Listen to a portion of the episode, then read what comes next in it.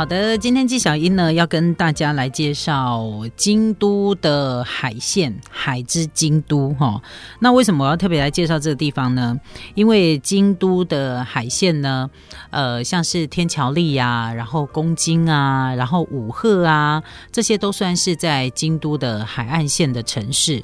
那一般的观光客其实比较不会走到这里，就是呃，我呃，不管是自大部分都自由行的旅客，但是自由行的旅客大概会走到这里的，其实观光客也不是这么样的多，所以呢，比较多的应该都是日本的在地人会比较多。那为什么我要特别来介绍他们的海鲜呢？因为我的朋友们都很喜欢吃海鲜，我自己也蛮喜欢海鲜的啦哈。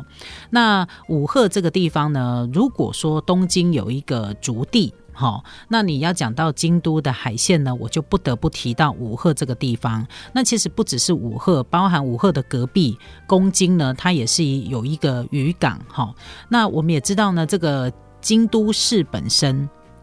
呃，京都府本身，呃，它是有分山海线的。然后呢，在海线的部分，在京都也可以吃到非常新鲜的海鲜，哈，海鲜很棒。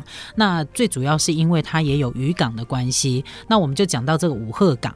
那这个五鹤港呢，其实它呃，距离京都市区大概要有两个小时左右的车程，而且这两个小时呢，还是那个特急车，就是我们的自强号这样子哈。所以呃。大概就是有一个，呃，大概就是有一定的时间啦，就是因为它拉车时间比较长一点，所以我说呢，观光客是比较比较不会来到这个地方，更何况是团客，因为他就是有特殊需求，就是一群爱吃鬼啦，就是一群爱吃鬼、爱吃海鲜的人才会特别跑到这里来了。简单讲就是这个样子哈。那呃，武鹤这个地方呢，它其实它从古时候日本的古代呢，它就是一个非常有名的渔货场。好，非常有名的渔货场，就是一个呃海鲜很多的地方哈。那在二十世纪初期呢，它有海军建筑，到目前为止呢，还是他们国家就日本国家指定重要文化财的有一个红砖建筑群哈，在二十世纪初就保留到现在。那目前呢是日本海上自卫队的驻扎地哈，所以在这个地方呢，你会看到很多的军舰。看到很多的呃，就是看到海军哈，就在都会在五鹤港，因为它是一个驻扎地嘛，所以呢，五鹤是一个名副其实的海洋城市。那如果呢，你要到五鹤这个地方来玩的话呢，呃，其实就是在车票上面，就是交通的部分，你要稍微做一下规划。比如说呢，你要买那个 JR 的关西广域周游券哈。到这个地方玩是最好的，因为我几乎都是买这张票，因为这张票呢就可以搭最快的车子到五鹤，而且它有蛮多，以前很少，现在变得比较多，就是可以直达到五鹤的，都不用再转车的，而且还是特快的车子。那等到五鹤的行程结束之后，不管你是要回到京都市，还是要到天桥立去看一下那个，呃，到那个散松公园这边去看一下，它都有非常好的一个移动的方式了哈，甚至于。说呢，呃，你这个要移动到其他的地方，比如说你要移动到那个林部啊，移移动到福之山呐，其实我觉得都还蛮都还蛮方便的。但是要特别注意的一件事情就是，呃，五鹤车站哈，基本上你要搭特快车的话，它的呃它的车班不是很多，好，车班不是很多。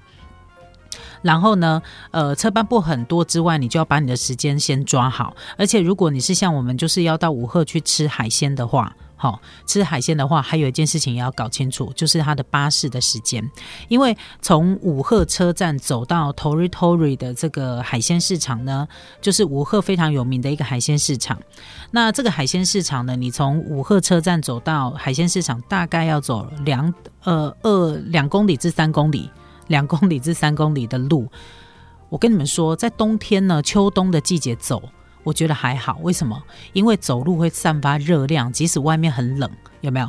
你也不会觉得不舒服。就是你只要走路就不冷了。基本上，对于像我这种很喜欢凉凉的空气的人来说，我觉得在秋冬季节或者是在春天的时候，因为他们的天气都比我们冷很多。呃，在那个秋冬季节走路的时候呢，对我来讲是非常非常非常舒服的一件事情。好，那所以呢，我也我也比较喜欢在秋冬季节或春天的时候呢，呃，出国，因为我的我的旅游大概都是必须要靠双脚走路。对，所以呢，不要再跟不要再问我说，很多人都说你都说你走路每天就是旅游行程大概都走十几二十公里，为什么都没有比较瘦？我也很想知道这一点呢，会不会是因为吃太好了？对，就是我很会走，很多人看到我呢就觉得说你应该你可以走，我们应该也可以这样哈。可是。老实说，经过这几年在呃日本爬爬照哈，这个自由行呢，姐的确是练就了还不错的脚的耐力。就是我 我还真的蛮会走的，而且我还蛮引咎于在走路的这个过程当中。可是呢，如果是呃很少跟我出门的朋友，大概都刚开始都会蛮受不了的。就是因为我其实我走路也蛮快的，因为我很我是一个急性子，对，所以我走路也蛮快的。所以，如果呃你要把，我就说要把公车的时间看好，因为它的公车时间非常非常的少，嗯，好像两个小时才会有一班公车，哈。所以假设如果你是夏天，哈，夏天到五鹤去的话呢，你一定要把公车时间先搞清楚，因为如果没有搞清楚的话，哈，你就会。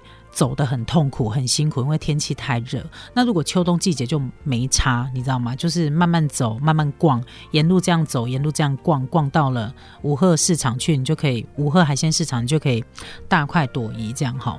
好，所以这个车公车的车班呢，大家要搞清楚一点。那如果你是那个不善走路的人，就是你真的也没有那么能走，然后呢，公车车班的时间又搭不上的时候，怎么办呢？没有关系，你可以搭计程车。好不好？这个计程车呢，到五鹤海鲜市场呢，大概坐车不到十分钟的时间，大概花个一千块日币，好，大概一千块日币呢，你就可以让你坐到那个坐到那个海鲜市场了，好不好？这个应该算小事嘛，对不对？就不要走，你就搭那个计程车，这样我觉得其实也 OK。因为假设如果你们是四个人搭计程车，然后我觉得一个人大概花个两百多块，我觉得也还好啦，哈，就是也。这个价格我觉得应该也还 OK，这样，因为他搭公车就要两百块嘛，那你借人车顶多就多个五十块，如果四个人共乘一部的话。我觉得还好，对不对哈？所以这个是你可以自己呃稍微活用一下的。那可能很多人说啊，可是我搭计程车不会讲日文怎么办呢？没关系，你可以拿出你的手机或拿出你的纸跟笔写给他看，他就会知道到那里去。所以你不用担心语言不通的问题。那如果你也不会拦计程车，说真的，我在他车站很少看到计程车，但是会有计程车。那如果你想要找计程车的话呢，你也可以直接在车站的服务中心询问，他们也会帮你找计程车。所以。你也不用担心这个问题，好不好？呃，不过我个人还是非常的建议大家，就是慢慢的走，因为我觉得你从那个五鹤的商店街啊，然后往那个头日头日海鲜市场走，其实你。